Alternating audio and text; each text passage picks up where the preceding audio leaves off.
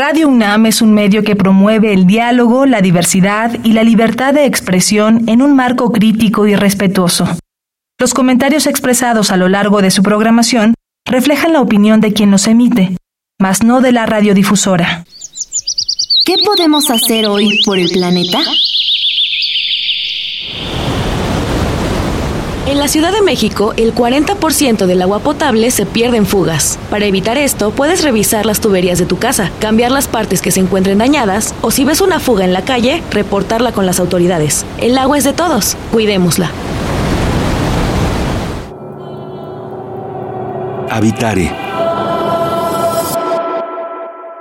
Hola, ¿cómo están? Bienvenidas y bienvenidos a Habitare, Agenda Ambiental Inaplazable. Me da mucho gusto saludarles como cada semana con un gran tema a tratar. Yo soy Mariana Vega y me encuentro además con el gusto de compartir este espacio con la doctora Clementina Equigua. ¿Tú cómo estás, Clemen? Muy bien, Mariana. Pues como decimos aquí eh, con un nuevo tema como siempre muy interesante, ahora vamos a platicar un poco volviendo al tema del río Magdalena que está aquí en, nuestra ciudad y que es un río protagónico diría yo y cómo están eh, tratando de regresarle este río a la sociedad, que es realmente quien lo aprovecha y quien lo disfruta. Y para eso tenemos el gran gusto de tener con nosotros a Ángela Caro, que es bióloga y técnico académico del Laboratorio de Ecosistemas de Rivera de la Facultad de Ciencias de nuestra universidad, y a Daniela Barrañón, que es arquitecta paisajista y profesora de tiempo completo en la Facultad de Arquitectura también de nuestra universidad. Bienvenidas ambas. Muchas gracias. Muchas gracias. Gracias por acompañarnos con este gran tema, como bien dices Clemens. Hoy hablaremos acerca del río Magdalena y la sociedad, así que quédense con nosotras. Esto es Habitare, Agenda Ambiental Inaplazable. ¡Empezamos! El Instituto de Ecología de la UNAM y Radio UNAM presentan... Toma segundos destruir lo que ha crecido en años. Toma horas devastar lo que se ha formado en siglos. Tomar acciones para rescatar nuestro ambiente solo requiere un cambio de conciencia. Habitare. Agenda ambiental inaplazable. Ciencia, acciones y reacciones para rescatar nuestro planeta. Nuestra, casa. Qué gusto que continúen con nosotras. En esta emisión de Habitare, al inicio les hablábamos de que hoy conoceremos más acerca del río Magdalena y la sociedad porque justo como decías al inicio, Clemen, los ríos son aprovechados de múltiples maneras y nosotros en la Ciudad de México tenemos esta situación entre ríos, algunos entubados, algunos que lamentablemente ya no existen, pero en el caso del río Magdalena su importancia es innegable. Exactamente, y bueno, uno de los asuntos con el río Magdalena es que a lo largo de, yo creo que ya décadas, han hecho esfuerzos por recuperarlo y al final de cuentas esta recuperación no es como una realidad en la que todos nos sintamos satisfechos. Entonces ahora eh, nuestra audiencia se acordará, tuvimos una conversación con Luis de la Torre y Marcos Mazari sobre un proyecto que tienen ahí y ahorita pues Ángela y Daniela nos van a contar su versión de ese mismo proyecto que creo que está súper bonito. Entonces, bueno, a lo mejor Ángela nos puede compartir un poquito cuál es la idea de este proyecto de regresarle a la sociedad o regresarle a la Ciudad de México este maravilloso ecosistema. Bueno, pues muchas gracias y, pues un saludo primero a toda la audiencia de, de Habitare, que estoy muy contenta de haber sido invitada y de poder platicar con Clementina y con Mariana. Y bueno, eh, respecto al río Magdalena, mejor no lo has podido decir. Creo que en algún punto todos nos hemos sentido un poco decepcionados de que se han hecho muchos esfuerzos como el rescate del río Magdalena y no hemos quizás visto los resultados que nos esperábamos o quizás como realmente integrado el río al espacio social, ¿no? Entonces, justamente ahorita con Daniela y con Luis de la Torre compartimos un proyecto que en el cual también están involucrados eh, otros investigadores como Marisa Mazari y Javier Carmona de la Facultad de Ciencias y le hemos llamado reintegración sostenible del río Magdalena. O sea, creemos que un rescate, el río no necesita un rescate, el río necesita que todos los actores sociales que intervienen en él de alguna manera sufran o pasen por un proceso de reintegración en el cual volvamos a apropiarnos como de esta identidad natural a partir de la existencia del río. Entonces el río siempre ha tenido una presencia muy importante en los pobladores locales y eh, dentro de la Ciudad de México y ha atravesado pues distintas etapas a través de, del tiempo, ¿no? Entonces, en un principio el río fue muy importante como motor de las fábricas. Allí se producía energía hidroeléctrica, por esa razón conocemos algunos parajes como Dinamo 1, Dinamo 2 hasta el 4. Y con el cierre de las fábricas, por ahí de, de 1960 más o menos, estamos hablando, hay una transformación importante y hay un crecimiento demográfico muy importante de la Ciudad de México y ese crecimiento desafortunadamente ha sido hacia las zonas de conservación. Bueno, creo en parte que mucho tiene que ver eh, la diversidad de actividades que existen ¿no? en la subcuenca del río Magdalena.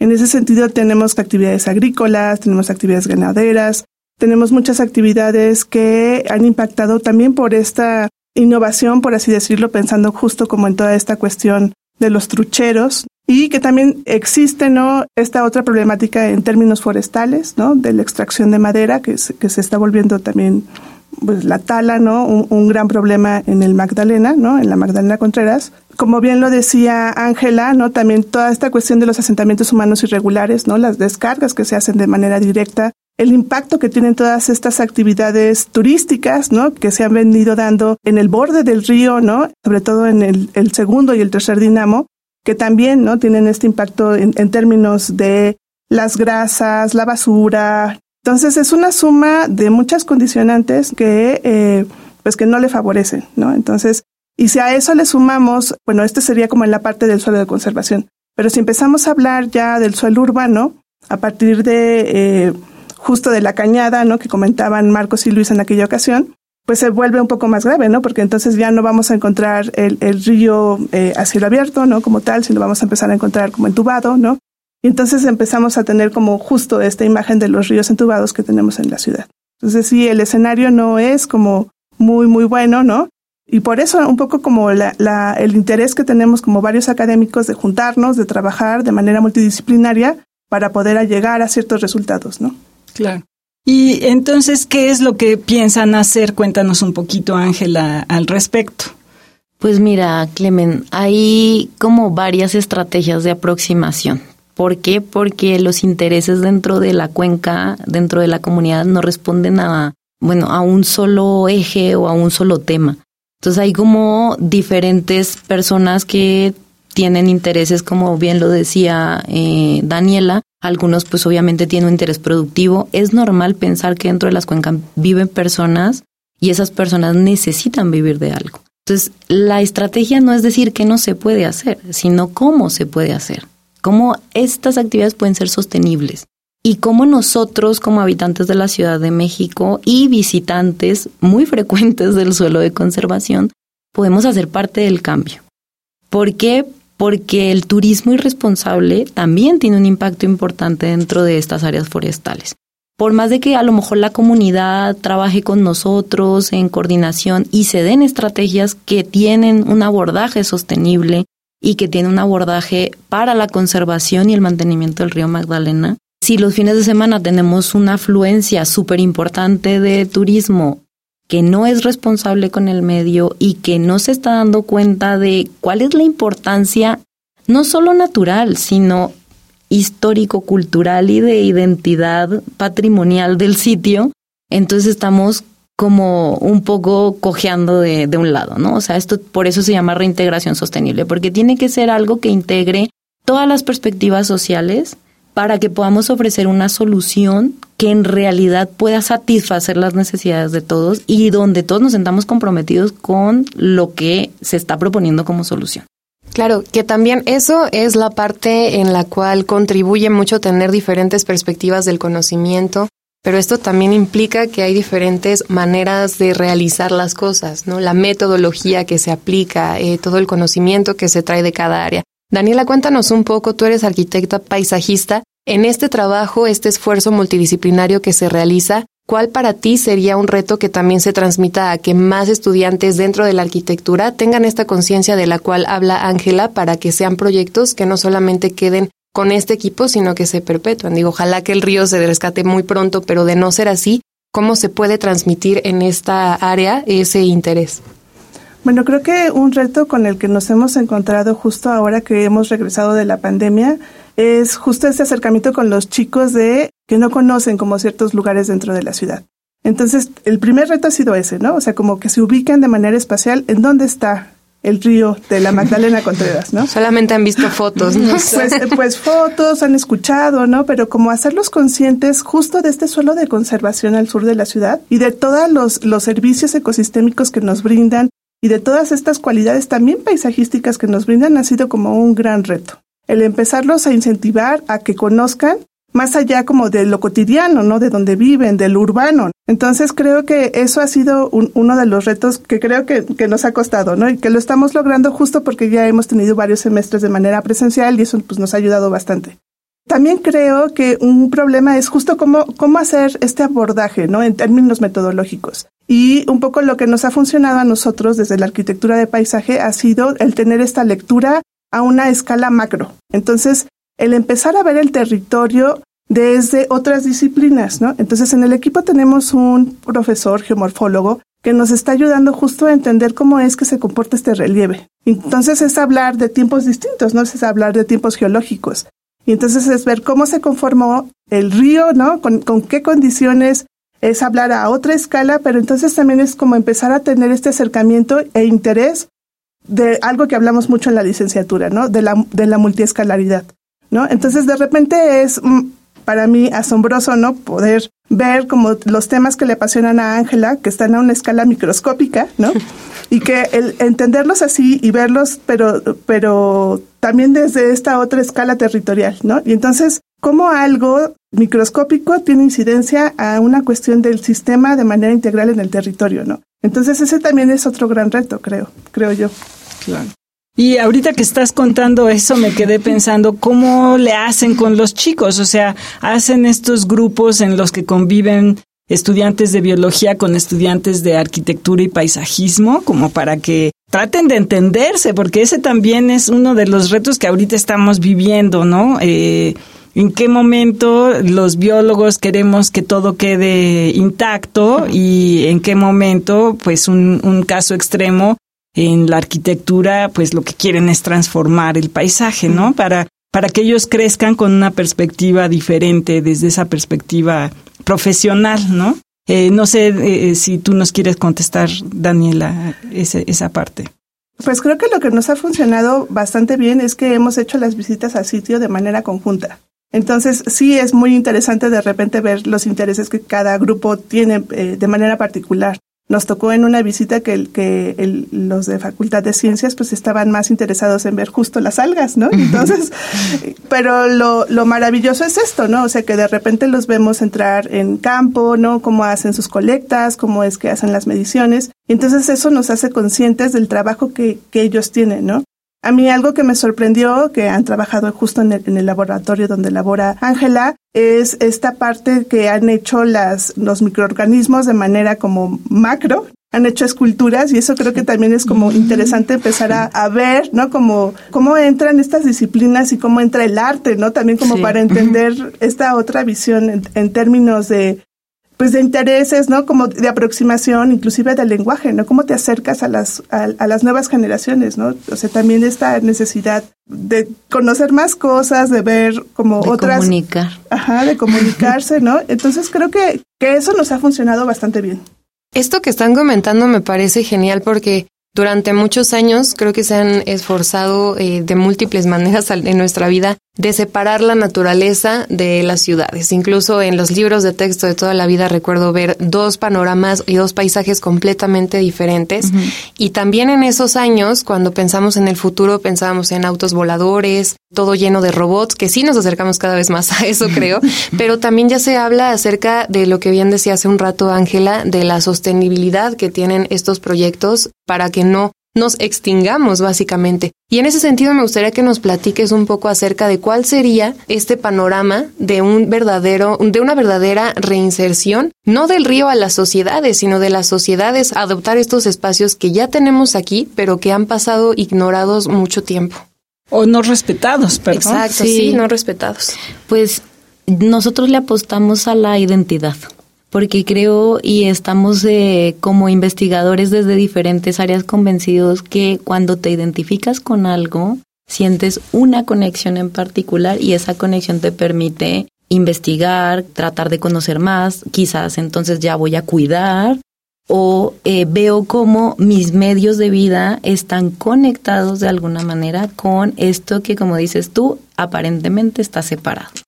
De hecho, la propia división administrativa nos habla de suelo urbano y suelo de conservación. Entonces ahí ya hay una división que sistemáticamente nos muestra en un mapa que la Ciudad de México está casi que partida a la mitad. De un lado es para vivir y de otro lado es como, vamos a decir, para conservar. Pero ¿qué significa conservar? Pues que ahí están unos ecosistemas que no se deben de tocar y a veces tenemos quizás este pensamiento erróneo de que la conservación es simplemente no tocar. Pero cuando no nos acercamos al objeto de, de estudio o al objeto que nos llama la atención, la verdad es que el interés de la conservación puede ser más impuesto que genuino. Entonces, en este caso, nosotros apostamos a la acción colectiva de las comunidades, a este interés genuino y este interés intrínseco de que la conservación va más allá de algo que impone una norma, una legislación o un gobierno, sino es algo que viene dado por tu propio medio de vida. Entonces, eso es lo que hemos tratado de eh, un poco abordar, no solo con la comunidad, sino también desde la perspectiva académica, como lo dice Daniela. Esta interdisciplina también es una parte de abrir a más posibilidades todo este escenario de la conservación, no solo desde el punto de vista biológico, porque hay otros intereses para conservar. Los arquitectos nos podrán hablar de todo el patrimonio histórico que hay dentro de la Magdalena, que es alucinante.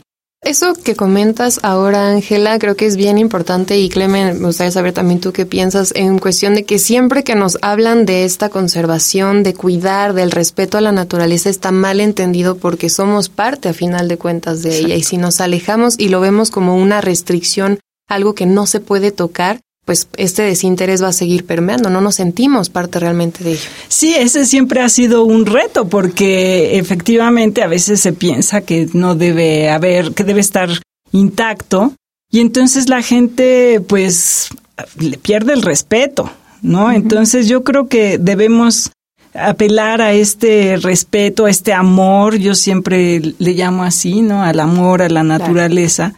Y me parece muy interesante en este proyecto que están como involucrando, por supuesto, a la juventud, que son los que van a llevar la batuta en el futuro, pero también a las comunidades. ¿Cómo involucran a las comunidades? Eh, ¿Nos puedes decir un poquito al respecto? Y comunidades con la juventud, ¿no? Que también es el reto, a veces son un poco más tímidos entre ellos. ¿Cómo le hacen en esa parte, Daniela? Pues mucho ha sido como justo, ¿no? Como el, trabajo previo que han, que han hecho nuestros colegas de ciencias, ¿no? De, ecología, eh, que se han, han tenido estos acercamientos ya con ciertos actores específicos. El trabajar también en esta memoria histórica, ¿no? De las remembranzas, ¿no? O sea, es el trabajo que han, que han realizado los, los compañeros, los, los colegas pero también a, acercarnos como a los diferentes actores, ¿no? O sea, por ejemplo, a estas organizaciones que están pensando en que se tiene que hacer esta reintegración, ¿no? Eh, y la conservación dentro del mismo río, ¿no? Organizaciones ya de, comuneros también, acercarnos con el, el, el, de bienes comunales, que, que creo que también es fundamental, también empezar a ver el trabajo, pues sí, evidentemente se, tiene que ver desde una visión política, ¿no? Entonces también se tiene que hacer el acercamiento con, con las alcaldías, con la alcaldía, ¿no? En, en, específico. En ese sentido, pues así ha sido como el contacto, pero creo que, que Ángela podría profundizar más en ello. Pues es un trabajo que creo que implica lo mismo que cualquier relación entre personas, que es partir de confianza y de respeto. O sea, un poco llegas como académico y eso ya tiene una figura para ellos, pero en realidad nosotros hemos tratado de llegar como personas que queremos aprender también de ellos, porque al fin de cuentas ellos son los habitantes del bosque y son las personas que tienen en sus manos la tenencia de la tierra de esta zona de estudio, que nosotros lo vemos como una zona de estudio, y en realidad pues del ecosistema, del socioecosistema del río Magdalena. Entonces, hemos tenido diversas aproximaciones con ellos, partiendo también de la confianza de pedir autorización para poder entrar a sus tierras comunales contar qué es lo que nosotros estamos interesados en hacer y cómo esto puede impactar las actividades que ellos hacen. Entonces nosotros vemos calidad del agua, vemos bioindicadores acuáticos para ver en qué momento se empieza a modificar la calidad del agua. Vemos cómo algunas estructuras dentro del río, como las presas, podrían afectar el ecosistema y esto a su vez se traduce en una afectación a los servicios ecosistémicos.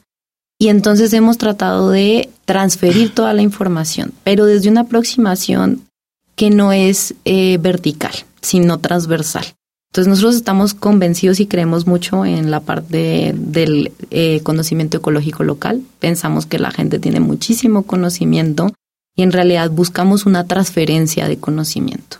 Nosotros transferimos un poco de lo que sabemos, que es un poco más técnico, y ellos nos transfieren todo lo que saben. O sea, las entrevistas verdaderamente son espectaculares y, y súper enriquecedoras con ellos porque te cuentan un montón de cosas que hacen sentido a la investigación académica que nosotros hemos hecho y que obviamente tiene una temporalidad acotada. Es muy raro de pronto, yo creo que quienes nos escuchen justo saber, eh, podemos conocer el río Magdalena, podemos haber pasado por allí, lo podemos haber visitado, pero de pronto conocer todo este trabajo que hay detrás, creo que nos debe de impactar y dejar claro que hay que contribuir más que poner el pie o estorbar a que estas investigaciones pues no lleguen a su fin. Y con eso en mente, Daniela, me gustaría que nos cuentes un poco si hay alguna idea o alguna consideración que tú tuvieras al iniciar la investigación y todos estos esfuerzos que se haya ido modificando con el tiempo y como bien dices, al estar allí presente, al conocer el lugar, que te dé esperanza o que más bien por el, o que por el otro lado te preocupe de que no se pueda eh, lograr el acometido que tiene. Creo que soy muy positiva en, ese sentido. Qué bueno, sí. sí, ¿no? Sí tengo la esperanza, ¿no? Creo que no la he perdido aún y creo que eso me entusiasma porque también eh, he, logrado ver, ¿no? Cómo se van interesando los chicos, ¿no? Muchos eh, que están trabajando con nosotros en, en, estos proyectos de investigación están haciendo tesis, ¿no? Entonces creo que eso es un aporte fundamental, ¿no? O sea, como el, el que empiezan a, conjugar sus intereses personales y trabajen, ¿no? El caso de estudio de la Magdalena se me hace así algo maravilloso, ¿no? Qué increíble. Y bueno, aterrizando un poquito a lo que siempre nos lleva en este programa, ¿cómo pueden invitar a la audiencia que tenga interés en acercarse de alguna manera a su proyecto o al río Magdalena y que se acerque con una mirada diferente, ¿no? No sé quién quiere hablar, sí, sí. Pues yo siempre he pensado en la gente como monitores ciudadanos. Yo siempre he pensado que todos podríamos contribuir con algo. Creo que de alguna manera eh, muchos buscamos alguna zona de esparcimiento para el fin de semana o, o cuando sea el momento en el que queremos ir y conectar con la naturaleza, ¿no? Estamos un poquito viviendo en un lugar que si tenemos dos, tres árboles en, en, en, el, en la, por la cerca de nuestras casas es, es ya una fortuna. Y entonces muchos yo creo que dentro de las ciudades buscamos esta conexión. Y lo más increíble es la cara de la gente que por primera vez pisa el suelo de conservación de la Ciudad de México. Para mí la invitación principal es que la gente se dé la oportunidad de ir a estas zonas forestales y que vean que esto también es la Ciudad de México. O sea, yo creo que nadie se lo cree afuera ni adentro, nadie se imagina que en un par de minutos cruzando el periférico te encuentras con una masa arbórea brutal y con una paz y una tranquilidad que no tienen precio. Entonces, eh, mi primera invitación es conocer, porque como tú decías, si no lo conocemos, no lo podemos apreciar. Y saber que esa zona que está allí, que parece intocable, que parece como muy alejada la ciudad, que está en realidad a, a dos pasos, es la que sostiene nuestra vida en la ciudad. Es la que está como proviéndonos de agua, la que está ayudando a purificar el aire de todo este ritmo de vida citadino que llevamos y que lo menos que podemos hacer quizás es lo que yo les decía en un principio, ser visitantes conscientes y responsables. Entonces yo cuando voy a este lugar no solo voy porque me genera un bienestar, porque me está generando muchísima paz, mucha tranquilidad, porque visualmente es precioso, sino que si veo basura y la puedo recoger, me la traigo sino que si voy de paseo y llevo yo algo para comer o lo que sea, pues sé que esa basura no hace parte del ecosistema, que yo me la tengo que traer, ¿no? Esas son pequeñas acciones que pareciera que son inútiles, pero no lo son. En Semana Santa, y quiero que, que por favor todos los visitantes estemos muy conscientes de esto, la subcuenca del río Magdalena alberga toneladas, toneladas de basura. Es impactante cómo queda después de una Semana Santa. Y podríamos contribuir porque esa basura no llega sola, llega con los visitantes. Así que esa podría ser la primera, la primera acción y la primera mirada para reintegrarnos como ciudad al río Magdalena. Pues ahí está claro que nos vamos con no solamente esa eh, recomendación, no es solamente una recomendación, sino también es una petición a sumarnos a que este esfuerzo no sea en vano y que lo podamos disfrutar todos y todas pues aunque no estemos ya aquí en la tierra, Clemen. Exacto. Bueno, pues muchas gracias por habernos acompañado, Ángela, Daniela, por todo lo que nos compartan. Felicitarles eh, por este gran esfuerzo que están realizando en el río Magdalena con esta investigación y esperamos que no sea la única vez que nos acompañen en Habitare. Muchas gracias. Muchas gracias. Nosotros también esperamos que no sea la, primera y la única. No, nos encantará. Lamentablemente se nos va el tiempo de este Habitare, Clemen, pero si alguien tiene dudas o nos quiere comentar algo al respecto, ¿por dónde nos puede escribir? Claro que sí, nos pueden buscar en Facebook en Instituto de Ecología UNAM, todo junto, en Twitter arroba y Ecología UNAM y en Instagram Instituto-Ecología UNAM. Y como siempre le agradecemos al Instituto de Ecología de la UNAM, a Radio UNAM y a Iniciativa Climática de México. La información es de Italia Tamés, operación técnica de Paco Chamorro. Producción de Lisbeth Mancilla y Paco Ángeles. Y en las voces les acompañamos la doctora Clementina Equiwa y Mariana Vega. Les escuchamos en la próxima emisión de Habitare, Agenda Ambiental Inaplazable. Hasta la próxima. ¿Qué estás haciendo hoy por el planeta?